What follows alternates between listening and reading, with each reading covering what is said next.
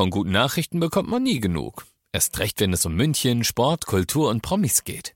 Lesen Sie selbst gute Nachrichten. Heute in der Abendzeitung und auf abendzeitung.de. Abendzeitung. Die ist gut.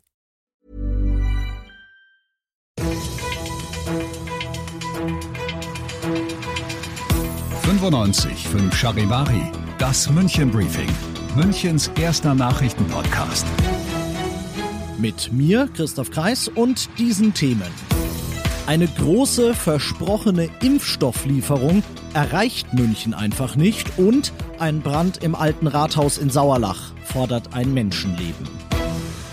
Servus und willkommen zu dieser neuen Ausgabe. In diesem Nachrichtenpodcast erzähle ich euch jeden Tag innerhalb von fünf Minuten all das, was in München heute wichtig war. Ihr könnt euch das dann reinziehen, immer und überall da, wo es Podcasts gibt oder natürlich jetzt um 17 und 18 Uhr hier im laufenden Programm. München wäre bereit, im großen Stil zu impfen. Das Zentrum dafür in Riem, das ist ja längst fertig. Zuletzt war sogar ein zweites im Olympiapark im Gespräch. Aber am Ende des Tages nützen auch 100 Impfzentren nichts, wenn es keinen Impfstoff gibt. 3500 Dosen hätte München heute vom Freistaat kriegen sollen, aber Pustekuchen, es kamen keine. Charivari München-Reporter Olli Luxemburger. Ich nehme an, unser Oberbürgermeister Dieter Reiter, der ist nicht gerade begeistert. Ja, schon am Mittwoch hatte Obi Dieter Reiter angemahnt, dass München so wörtlich jetzt endlich deutlich schneller, deutlich mehr Impfstoff zur Verfügung gestellt bekommen muss. Sonst werde die Ankündigung von Bundesgesundheitsminister Spahn nicht umzusetzen sein, dass auch wirklich alle Impfwilligen bis Jahresmitte geimpft werden können. Der Freistaat, der hatte ja angekündigt, dass die lokalen Impfzentren immer am Dienstag und am Freitag Impfstofflieferungen erhalten sollen. Gleich heute zur Premiere ging das schon mal schief schief.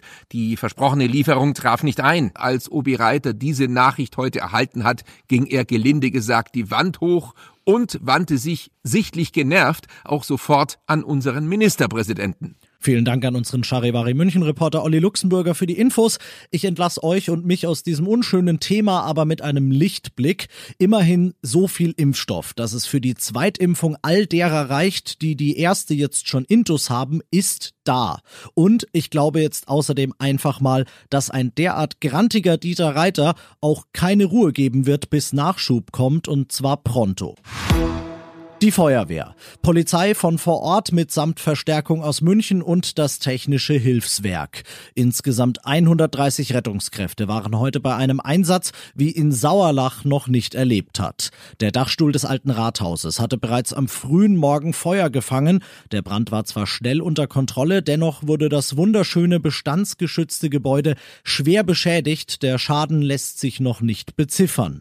Viel schlimmer allerdings noch als das ist, dass in dem Dachstuhl Fahrstuhl auch eine Wohnung ist. Der Bewohner hat es nicht aus dem Inferno geschafft und konnte nur noch tot geborgen werden. Die Suche nach der Brandursache, die läuft noch. Ihr und ich, wir sind mittendrin im München-Briefing und jetzt nach den München-Themen schauen wir natürlich noch auf das Wichtigste aus Deutschland und der Welt heute. Schnelle Lockerungen können wir uns, fürchte ich, wohl abschminken. Im Gegenteil. Es läuft auf eine Verschärfung und oder Verlängerung des Lockdowns raus. Bund und Länder haben heute angekündigt, ihr eigentlich für Ende des Monats geplantes Gipfeltreffen auf Dienstag vorzuziehen. Kontakte sollen unbedingt weiter reduziert werden.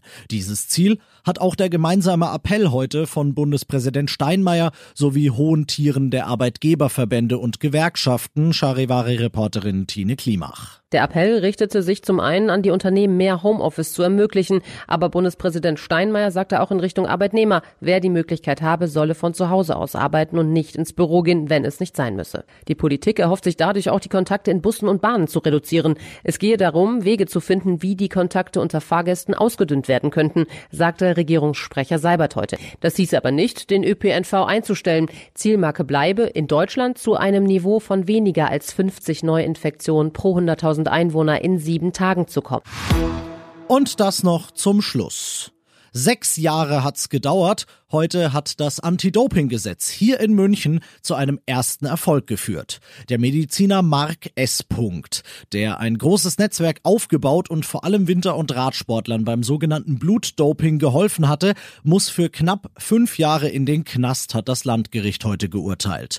Auch seine Helfer wurden alle schuldig gesprochen. Athleten und Sportverbände Deutschland und weltweit feiern das Urteil als wichtiges Signal für die Sportwelt, nämlich dass es die Justiz ernst ernst meint in Sachen Dopingvergehen. Den Athleten, denen geht's dann natürlich um ihre Chancengleichheit im Wettbewerb. Ich finde aber der wahre Gewinner wenn dieses Urteil wirklich dazu führt, dass weniger Sportler dopen und dass weniger Mediziner ihnen dabei helfen, sind wir Fans, die wir einen sauberen Sport sehen wollen. Ich bin Christoph Kreis, macht euch ein schönes Wochenende. 95 5 Charivari, das München Briefing. Diesen Podcast jetzt abonnieren bei Spotify, iTunes, Alexa und charivari.de. Für das tägliche München Update zum Feierabend. Ohne Stress, jeden Tag auf euer Handy.